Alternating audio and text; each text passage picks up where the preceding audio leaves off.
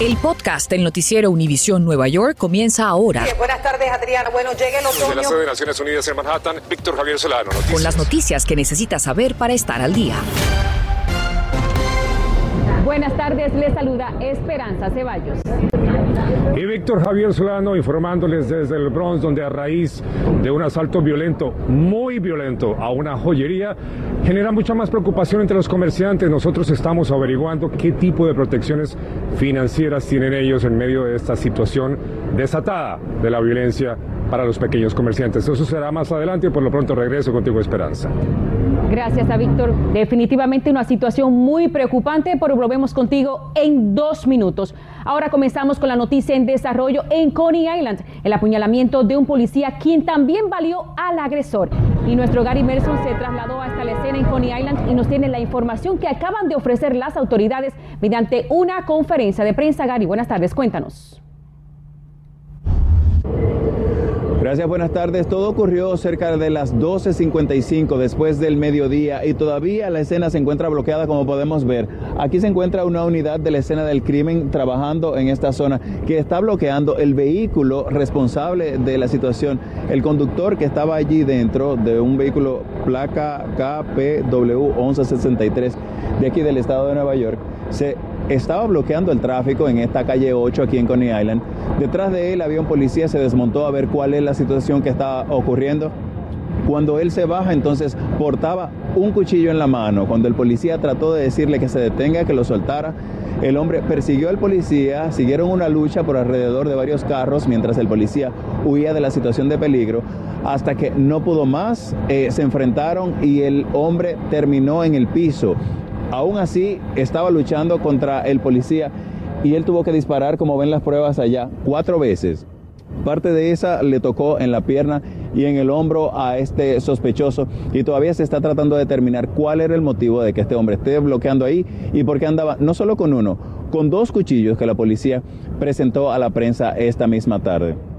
Ambos fueron enviados a hospitales de la zona y más adelante conectaré con ustedes para saberles de en qué condición se encuentra cada uno. Sin embargo, esta investigación se encuentra en curso con varios oficiales y detectives tratando de peinar toda el área. Estoy informando desde Coney Island, Gary Merson, retorno con ustedes a los estudios. Muchas gracias a Gary. Como dijiste, más adelante tendremos más información. También hay nueva información sobre el mortal tiroteo ocurrido pasada la medianoche en Manhattan, en el que dos hombres perdieron la vida. El incidente ocurrió en un estudio de grabación de Hearst Kitchen, ubicado a solo dos bloques de una balacera ocurrida el 7 de mayo del año pasado. La policía investiga si los incidentes están relacionados. También la policía encontró una de las víctimas frente al edificio con una herida en la espalda y cerca a él una pistola. La segunda víctima, Camille King, de 34 años de edad, fue hallado con una herida en la cabeza en el tercer piso dentro del edificio. Y regresamos con mi compañero Víctor Javier Solano en vivo desde una zona comercial en el, en el, Bronx para que nos cuente cómo la criminalidad afecta a los negocios, Víctor, en la Gran Manzana. ¿Qué tal Esperanza? Nuevamente muy buenas tardes para ti y para todos. Esta joyería frente a la que me encuentro sobre White Plain Rose aquí en el Bronx fue escenario el domingo pasado de un violento, pero muy violento asalto. Es una situación que no solamente afecta al propietario, los propietarios de este negocio, también a todos los pequeños comerciantes que cada vez más siguen siendo víctimas. Así que nosotros estuvimos averiguando qué tipo de protecciones financieras tienen para asumir los costos y las pérdidas, además de que están exponiendo sus vidas en este tipo y en estado la mejor de inseguridad. Así que empecemos hablando de lo que ellos vivieron aquí el domingo pasado. De poco o nada sirvieron las medidas de protección contra asaltos en esta joyería del Bronx sobre White Plain Road, como la puerta de seguridad automática para controlar el ingreso de personas. En este video quedó registrada la violencia de ladrones que con un martillo de demolición en mano rompieron el vidrio de seguridad de la vitrina. Ocurrió a plena luz del día del domingo pasado cuando el negocio estaba abierto a los clientes. Su administrador aceptó hablar con Noticias Univisión 41 bajo la condición de ocultar su identidad.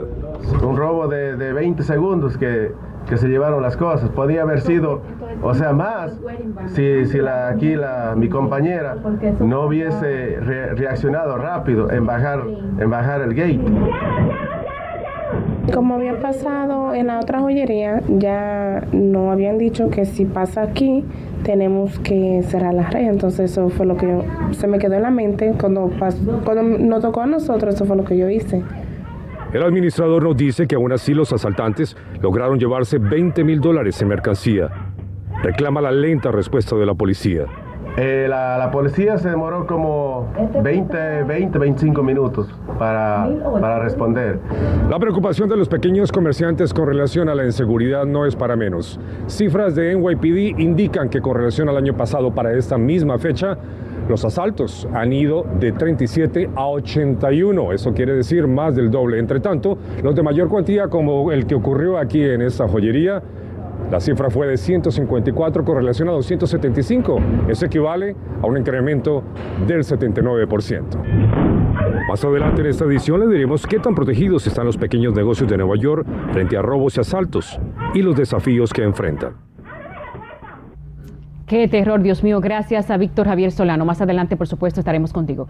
Y es que la violencia es uno de los temas que más preocupa a los neoyorquinos. Encuestas realizadas a los votantes de cara a las elecciones próximas revelan que el crimen es la principal preocupación del 49% de los votantes de la ciudad.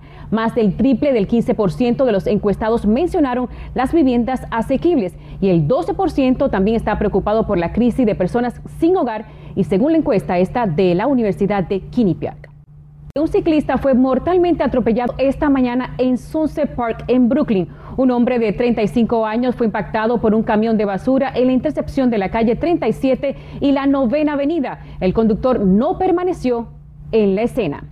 Y también en Brooklyn, hace apenas unas horas, un hombre fue apuñalado en el subway, la estación elevada ubicada en la calle Ashford y la avenida New Lots cerca de las 4 de la tarde. Esto ocurrió, no se han realizado arrestos hasta el momento.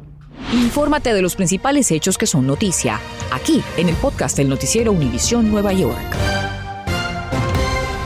Y retornamos en vivo con nuestro Gary Merson desde Coney Island, en Brooklyn, donde un policía fue apuñalado. Gary, cuéntanos qué es lo último que se sabe sobre el estado de salud del oficial y también del sospechoso y qué está pasando en estos momentos en el hospital. Gracias, Esperanza. Estoy a las afueras del hospital. Hace poco fue dado de alta ese, oficial que pertenece al cuartel número 60, muy cerca, solo pasos de donde ocurrió ese incidente. A las afueras de esta emergencia fue recibido entre aplausos de parte de sus compañeros, dándole apoyo. Además estaba presente la comisionada de policía, quien estuvo a las afueras del cuartel a donde él pertenece, y también el alcalde Eric Adams, que ofreció unas palabras al terminar eh, la salida de este oficial, que a pesar de que tuvo una leve cortadura en un dedo en la, mano derecha, pues simplemente fue considerado un héroe porque previno de que otras personas fueran atacadas por este hombre que portaba dos cuchillos y que todavía se investiga el motivo por el cual salía armado de ese punto donde estaba bloqueando el tráfico. Sobre el sospechoso, pues también fue trasladado a otro hospital del área, es un hombre de 57 años que terminó baleado en una pierna y en el hombro. Muchas gracias a Gary, gracias a Dios que el oficial se encuentra bien. Y retomando el tema de cómo los negocios de nuestra comunidad son afectados por la violencia, regresamos con mi compañero Víctor Javier Solano en vivo desde el Bronx para que nos cuente qué recursos de ayuda tienen disponibles. Cuéntanos, Víctor.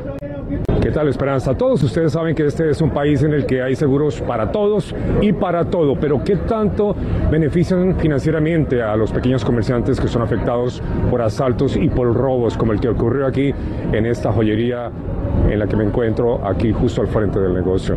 Pues bien, esa pregunta se la dirigimos directamente a ellos, a los afectados. O sea, la inseguridad ahora mismo es el problema número uno que estamos enfrentando los comerciantes. Para el presidente de la Asociación de Bodegueros y Pequeños Negocios de la ciudad de Nueva York, el nivel de desprotección frente a la ola de asaltos y robos a sus negocios los tiene en jaque y no hay seguro que los proteja.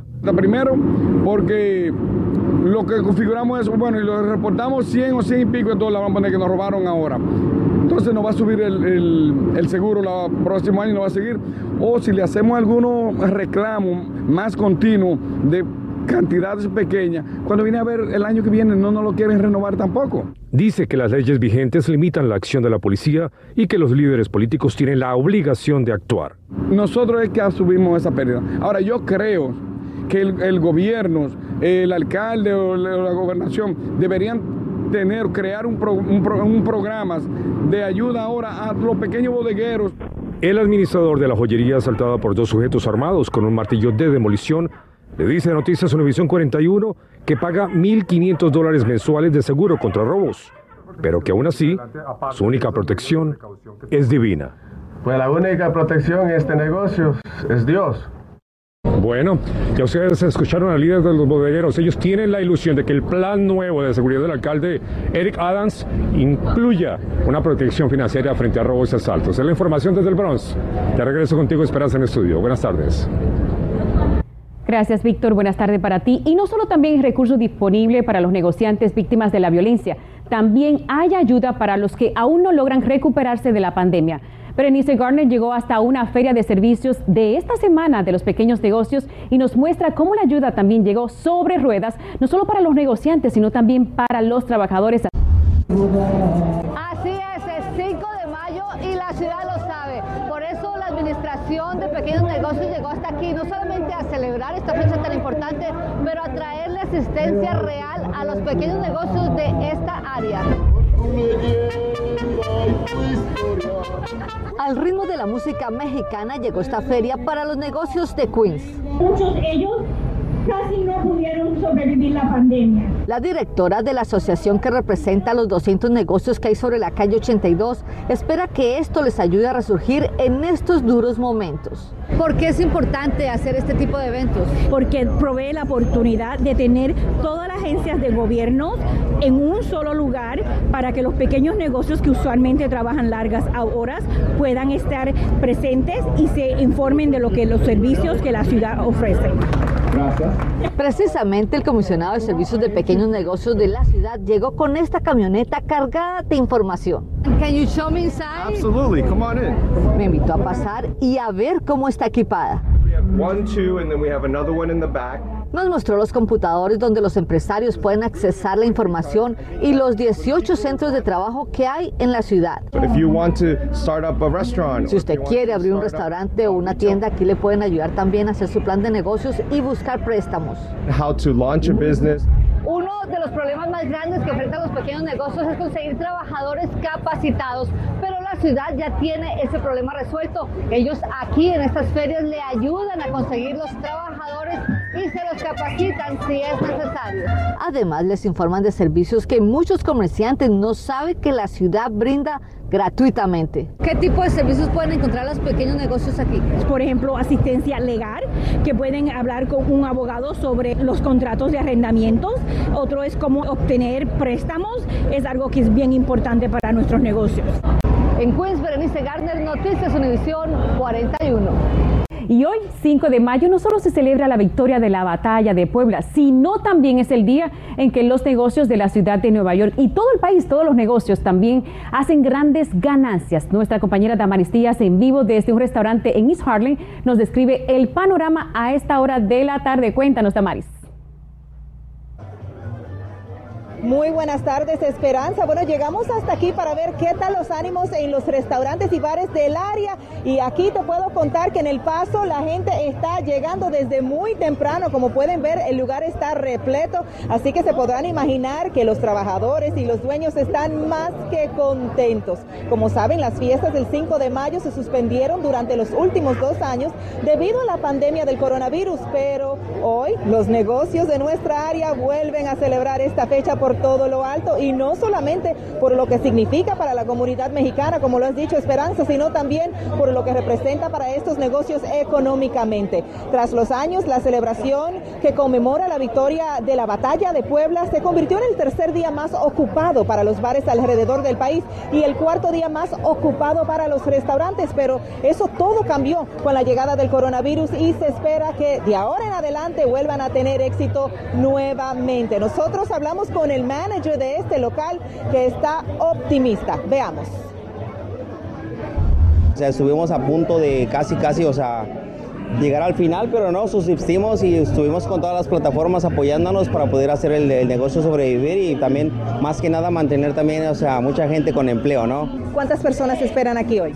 pues especialmente estamos esperando unas 300, con la esperanza, ¿no? O sea, pero pues las que hagamos, bienvenidas. Esta noche en solo a las 11 vamos a hablar con un experto que nos dará consejos para que tengan éxito en los negocios. Ustedes, amigos que están con nosotros que son negociantes. Estamos reportando en vivo desde East Harlem. Continuamos con más en el estudio y que viva México. Gracias por escuchar el podcast del noticiero Univisión Nueva York. Puedes descubrir otros podcasts de Univisión en la aplicación de Euforia o en univision.com diagonal podcasts.